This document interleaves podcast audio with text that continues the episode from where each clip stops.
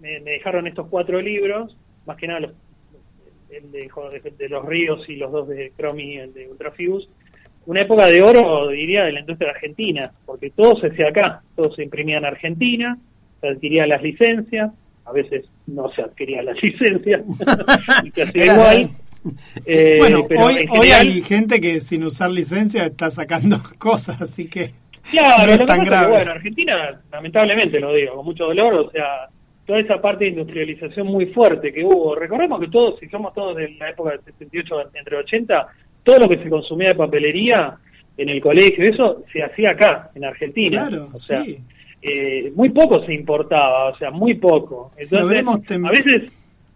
No, no, perdón, te interrumpía. Te iba a decir que si habremos envuelto nuestros cuadernos con esos papeles afiche de, que eran maravillosos, digo. Maravillosos papeles que había de, de todo, Robotech, de, He-Man, de y además una época muy interesante de donde los productos nacionales, de factura nacional, también tenían su importancia, o sea, también había lugar para Caroso y Narizota, digo, dentro de este universo de, licencias extranjeras. Entonces, eh, eso es lo que yo, investigando, hablando con personas que fueron parte de estas empresas, me parecía hermosísimo, que era sobraba trabajo, diría, porque bueno, eh, había un consumo tan alto del material, del producto físico, que, bueno, que, eso también es algo que, es un sinsabor, porque por un lado decís que bueno y por otro lado que lástima que, hoy en día eso, bueno, prácticamente ha desaparecido.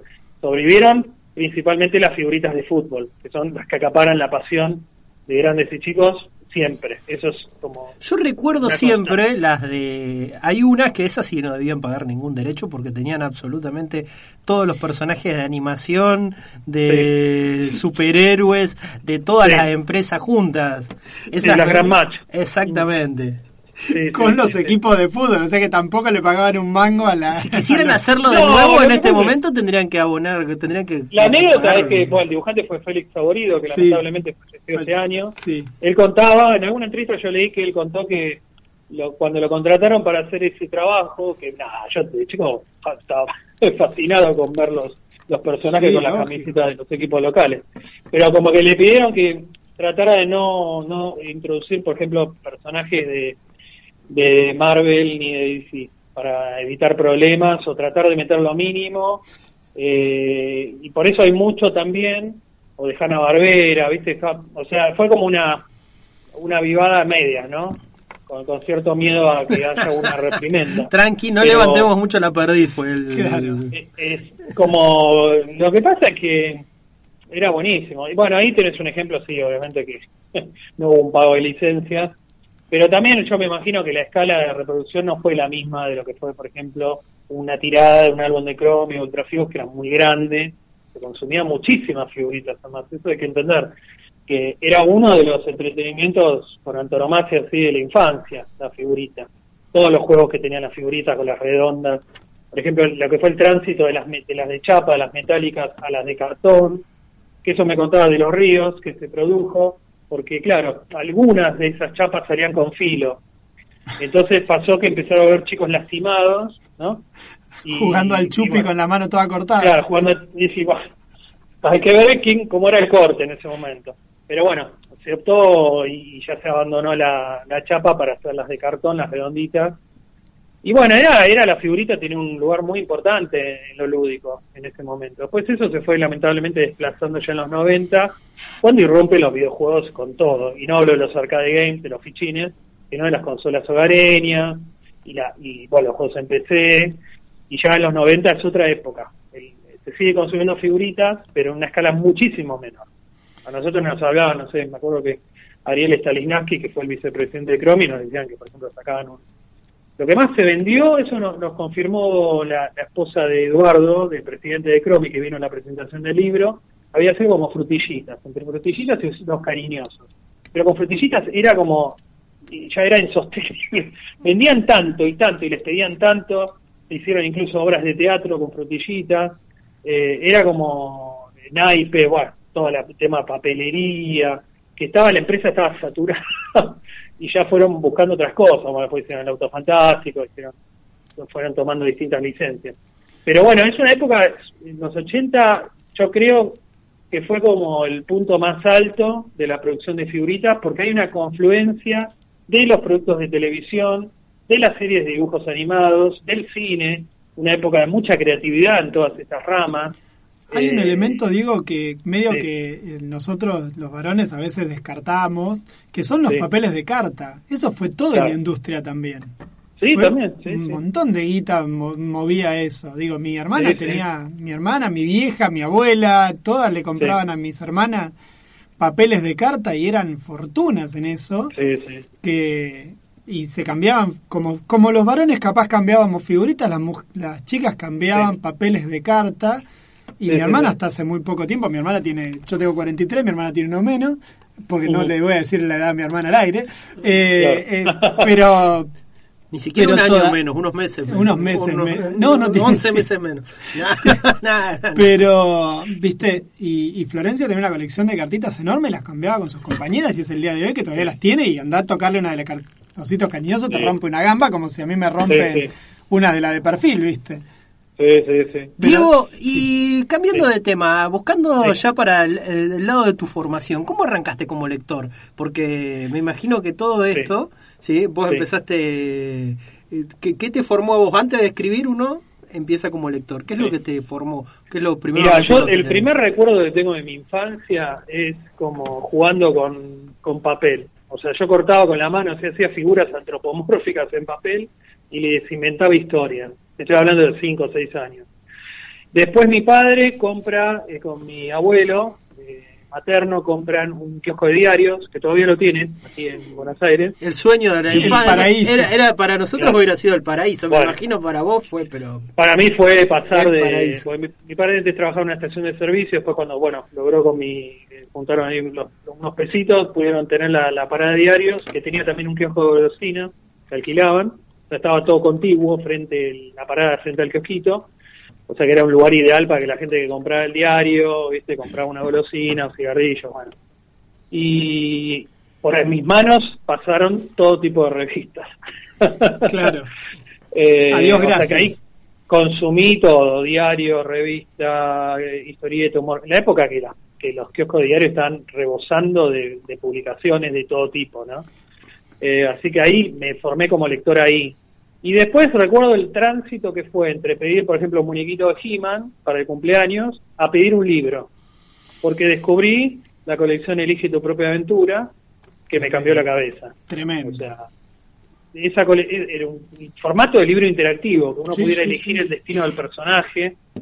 Eh, en una época donde los libros, esos libros, especialmente en el colegio, circulaban como a veces prestados, porque yo, vos ¿qué, qué, qué tenés? y yo tengo el 4, el 5, el 6. Bueno, toma, yo te presto el 10. Y, y esa eh, ahí ya nos abrió la cabeza a, lo que iba a surgir mucho tiempo después, que era esto mismo, ¿no? Esta la posibilidad de Internet de poder elegir distintas rutas. Es el primer transmedia que vivimos.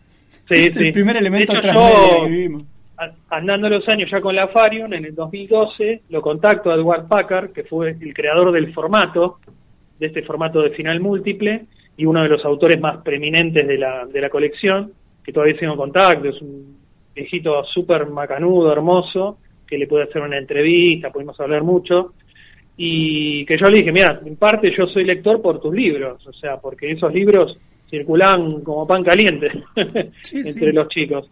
Y bueno, entre cuando ya dijo eso, el tránsito quizá de pedir un muñequito, un juguete, a pedir un libro, y me empiezo a meter en la lectura, bueno, ya, viste, la cuestión de escribir es como espontánea. Si bien yo soy dibujante, yo siempre dibujé, eh, no, eso lo, si bien hoy dibujo para mí, quizás no, no tengo un objetivo de publicar lo que dibujo, la escritura estuvo siempre permanente, o sea, en, la escuela primaria hacía con otro compañero el, diario así del colegio, lo hice también en la secundaria con, con otro compañero, eh, o sea que siempre estuvo la, fui, sí, también yendo y viniendo entre el dibujo y la escritura. Eh, después sí, la literatura más adulta, ¿no? O sea, a medida que uno va creciendo, va consumiendo, vas dejando unos autores, vas abrazando otros, pero bueno, eh, sí, sí, sí. A nosotros tenemos un par de personas que, en realidad una persona, Mael Molholt, que nos está rompiendo paciencia, por decirlo de un modo elegante, que hablemos de, de, la escuela de cine, porque después vamos a charlar con Fede Velasco y ah, resulta que han compartido, han compartido espacios. Fue una casualidad. fuimos compañeros con Fede, Claro, y nos dice, bueno, primero que si nos contabas un poco de eso, pero después que nos cuentes eh, sobre el documental Bastón de Mando, que también queríamos llegar a la parte de eh, toda la producción. Claro, y, fílmica, pero bueno, para te corremos un cachito de los libros y te tiramos ahora a esa pileta. Contanos un poquito y de paso le damos el gusto a Mael que anda sacándose piedras de la vesícula para romper las pelotas en pandemia y le podemos contar sobre Bastón de Mando. Bueno, eh, yo me formé como director de cine en la Escuela de Arte Cinematográfico de Avellaneda, el, el IDAC, donde, bueno, tuve como compañero a Fede también. Y si bien yo me orienté, porque en un momento los, al, término del segundo año te dan para elegir si querés especializarte en ficción o no ficción, en documental. Yo opté por ficción, pero cuando ya terminé y bueno, presenté la tesis y todo, fui como decantando por el documental por una cuestión laboral. Empecé a trabajar mucho en televisión y, al entrar en televisión surge Canal Encuentro a fines de ya en el 2007, 2008 y yo ya ahí en esa época empiezo a trabajar con Encuentro escribiendo documentales como guionista. Después, porque yo había también, eh, después de estudiar cine, completé como mis intereses haciendo la carrera de guionista de radio y televisión en el ISA es un instituto acá famoso acá en Buenos Aires. Sí, sí, sí. Entonces, con las dos, los dos títulos, digamos, trabajé mucho como, como guionista, pero por mi cuenta hacía documentales o investigación. Mucho de esto que les contaba de hacer, de subir a internet sobre artistas, escritores, con eh, bajo el sello de la Farium. Eh, y doy, a mí el tema esotérico también, desde esas lecturas que yo les contaba de kiosco, que leía las revistas Mastallaño, cuarta dimensión de Fabio Serpa, bueno, todos esos temas siempre me interesaron. Entonces cuando, creo que fue un amigo que me comentó la historia del bastón de mando ahí del Cerro Uritorco, no le di en ese momento mucha importancia. Y sinceramente, pongo la mano en el corazón, no recuerdo qué me hace volver sobre el bastón de mando, pero bueno, en el 2010 más o menos, 2010-2011, eh, empiezo a investigar el tema.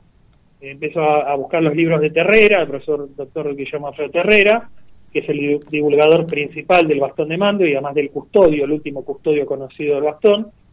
Eh, empiezo a buscar los libros que eran muy difíciles, pues están descatalogados, o, bueno, en Mercado Libre había poquitos. Eh, bueno, cuando ya tengo más o menos los, los, tres libros que son más fundamentales de, la, digamos, la filosofía del bastón, busco personas que ya han conocido Terrera, que también fue infructuoso. Uno de los primeros fue Sergio Menosi, que vive en Mar del Plata, que es un artista plástico y discípulo directo del, del profesor, que él estuvo mucho contacto con el bastón. Y entonces en unas vacaciones con mi mujer fuimos a, a Mar del Plata y bueno, ahí lo entrevisto a Sergio, muy macanudo, bueno, él me conecta con otras personas y bueno.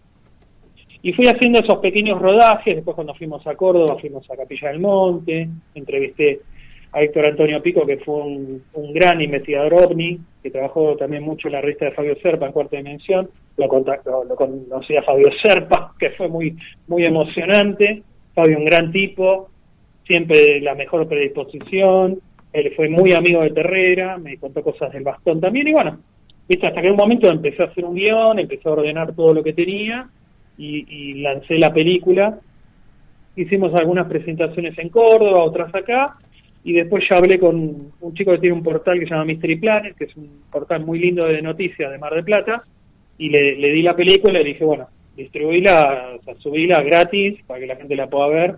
De hecho, las cuatro películas que tengo hechas se pueden ver en YouTube. Ahí estamos compartiendo algunas por el canal de Facebook como para que la gente ah, después siga buscando por sus propios Pero bueno, fue la verdad que yo hice cuatro esas cuatro películas que son sin, con financiamiento autofinanciada, pero con mucho rigor, mucho rigor de investigación, mucho de ponerse el cuerpo.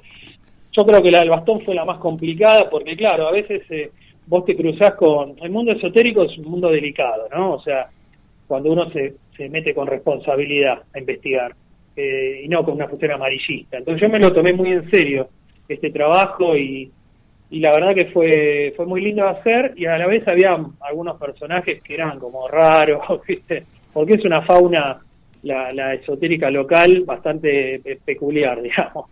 No, porque aparte que, caes en el... O, o lo ves eh, o te lo tomo o lo, o lo haces así muy livianamente o a veces caes el riesgo también de tomarlo en joda y y viste yo no por respeto porque, claro por eso viste que algunas veces hay una delgada línea la que hay que una persona que entrevisté que me dice y usted señor Arandojo sabe que estar acá conmigo es medio peligroso y digo bueno yo te lo estoy haciendo por por divulgación más que nada claro. pero bueno yo qué sé están esas cosas que a veces no sabes si es real, si es como para dar un poquito más el tono así peligroso, pero bueno, no sé, después cuando hice otra película, yo terminé muy agotado después de esa película, muy, muy, muy cansado mentalmente, digamos, el tema esotérico. Y dije, voy a dar un, un giro total, del, voy a así patear el tablero y me voy a ir a la otra esquina, me voy con los beatniks de los años 60, con los hippies, con toda la movida de más de, de libertad, de, o sea, todos los años 60, hice el de Opium, que fue un grupo de literatura aquí de Buenos Aires, que fueron un poquito como beat, digamos, no le gusta que le digan beatniks, sino como más esa movida contracultural, que se definían como escritores que no escribían, que a mí esa definición me pareció maravillosa, porque es como llevar la literatura en la vida cotidiana, ¿no? en, el, en el cuerpo.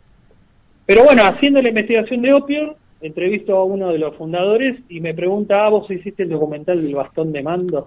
o sea que no me pude ir nunca de lo esotérico. No, pero bueno, ese es otro documental muy lindo que de ahí se desprendió el libro que hicimos con Facundo Percio, Vindy Buenos Aires, claro. que es el que editó en el 2018 Hotel de las FIAs y que este año sacó Fantagraphic en Estados Unidos que de paso acá entre luego lo conseguís a ese libro. Digo, a veces nosotros también queremos charlar con gente que la gente pueda conseguir la obra. Y te iba a, cortar un cachito con esto, porque hablando de lugares peligrosos y qué sé yo, vos escribiste con el chino Volpato. Eh, con el chino. ¿cómo, ¿Cómo es eso de escribir con una figura que está vinculada al, a un tipo de humor que capaz que no sé si es necesariamente el tuyo y que además es de los tres es el más callado? Eh, bueno, yo le, tengo mucho, mucho respeto y cariño al chino porque la verdad que a mí siempre me trató súper bien. Eh, nosotros nos conocimos trabajando en un programa de televisión en el 2007, en Canal 9, un, programa, un reality de folclore, Coronados de Gloria. Claro, y ahí, Coronado de Gloria fue... Soledad Germana estaba, que es una artista acá de Claro, claro. Y ahí, bueno, yo trabajé como guionista y el chino era... Eh, conducía junto con Julieta Prandi. Que Julieta Prandi, uno puede decir, bueno, es una modelo, ta, ta, pero la verdad que siempre nos trató muy bien a todos. Muy profesional, bueno, una, tipa de 10 puntos. Y en reuniones de producción, hablando con el chino, era la época, hay que entender que era la época estaba Lost al aire, la gran serie también, que marcó toda una nueva forma de narrar y de contar. Y ahí hablando con el chino, viste, en una reunión de producción con Café Mediante, me cuenta que era fanático, que es en realidad fanático de la ciencia ficción, que lo estaba haciendo los, bueno, que le gustaba el tema esotérico también. Y bueno, cuando terminamos el programa, que fue a fines del 2010, 2007, perdón, eh, quedó en contacto y le digo, chino, ¿por qué no podemos escribir algo juntos, si a vos te gusta ese tema? Y ahí le propuse una, una, una idea que era lo que después se terminó convirtiendo en Esquina 718, que, que si bien es un libro que se editó, tuvo dos ediciones, una en Duncan, que fue como una autoedición, y después la de Omnipress, la que Matías, de que le estamos muy agradecidos, apoyó y editó. Eh, pero bueno, eh, en ese momento como que congeniamos con los, los intereses y era, iba a ser una miniserie en realidad. Yo hice toda la estructura, el chino aportó su parte también de contenido fuimos a todos lados, Días del Sur, bueno, eso es lo bueno de estar con una persona como él que tiene acceso a los, a los contactos, digamos. Claro.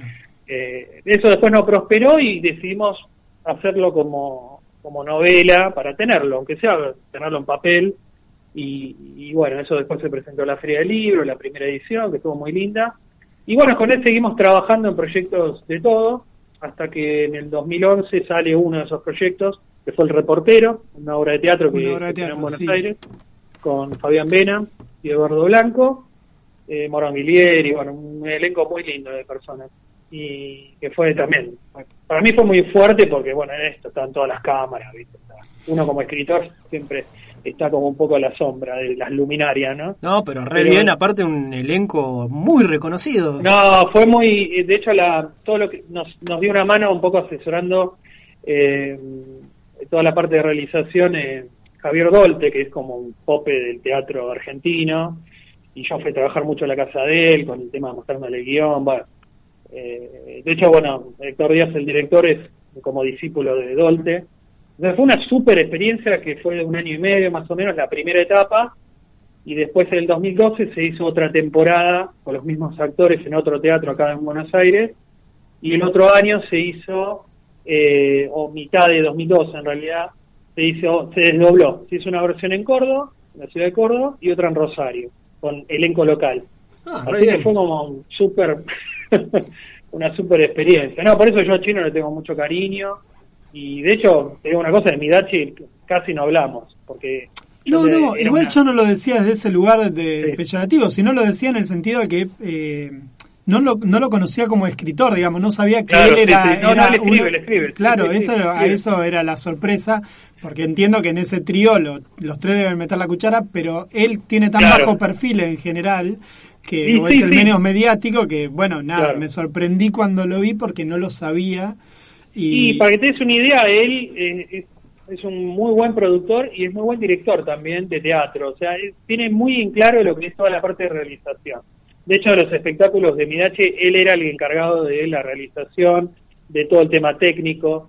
Eh, viajaba, viajaba mucho a Estados Unidos a ver máquinas nuevas, ¿viste? Como para ver qué se podía innovar en el espectáculo que hacían con Midachi. Bueno, siempre fue como muy activo desde ese lugar, el lugar técnico, ¿no? Por eso quizás no es tan no tuvo tanto el... Lo mediático. Claro, como Daddy o Miguel, digamos, que llevaban eh, eh, la parte de humor más, más, más adelante, ¿no?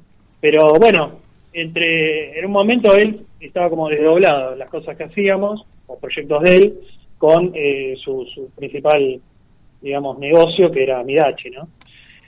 así que, pero bueno, fueron muchos años que trabajamos. Sí, sí, quedó incluso una, en el, después hicimos una obra más chiquita, Vivir Desconectados, que se hizo en un teatro más chiquito, más una obra más, más, más intensa por la relación de un padre y un hijo, la incomunicación entre ellos. Eh, estuvo Jorge Sassi como director también y actor, y Elías Viñoles, y Jorge Sassi era como un actor fetiche de los 80, que trabajó con Tato Bores, bueno, un capo. Yo aprendí muchísimo de teatro con Jorge, que lamentablemente falleció, eh, muchísimo de él, y, y bueno, después quedó una tercera obra que está ahí. Hace años que estamos esperando cuando la vamos a poder hacer. Que se levante la pandemia. quedó una obra muy linda, muy experimental por momentos, porque es una, es una cuestión técnica que, estaba buenísimo, de los tres actores. Bueno, no quiero adelantar mucho, porque espero que algún día la podamos hacer. Pero bueno, quedó una como una amistad con el chino y muy, muy, muy buen profesional, muy respetuoso. Y quizás es eso lo que uno no, no percibía viéndolo, digamos, en el trío, ¿no? O sea, como Una... Ahora, bueno, ese tipo de humor está muy criticado, ¿no? Pero, eh, nada, es un trabajador, un gran trabajador. Un laburante. Te, un laburante. Te corro un cachito más y en la página de G-Comics eh, hay textos tuyos ilustrados por, por distintos autores. ¿Cómo, ¿Cómo congenias todo el laburo? Porque tenés estas publicaciones online, nosotros estamos medio subiendo el material que sabemos que, circula tuyo disponible. Em, ¿De dónde te surgen estos cuentos? En este caso, Yogot Samurai o Yogot Samurai. Yogot Samurai, sí. ¿Cómo haces para cruzar todas esas cosas tan disímiles? Bueno, Gonzalo de G-Comics me había contactado hace un tiempo, unos años, para hablar sobre el trabajo que yo hacía esto que les conté de hacer documentales de historieta argentina para YouTube. Ahí quedó un contacto, muy buena onda, Gonzalo también, muy profesional, y me pregunta si, si tengo material para mm, subir al sitio, ¿no? Material que no necesariamente fuera inédito.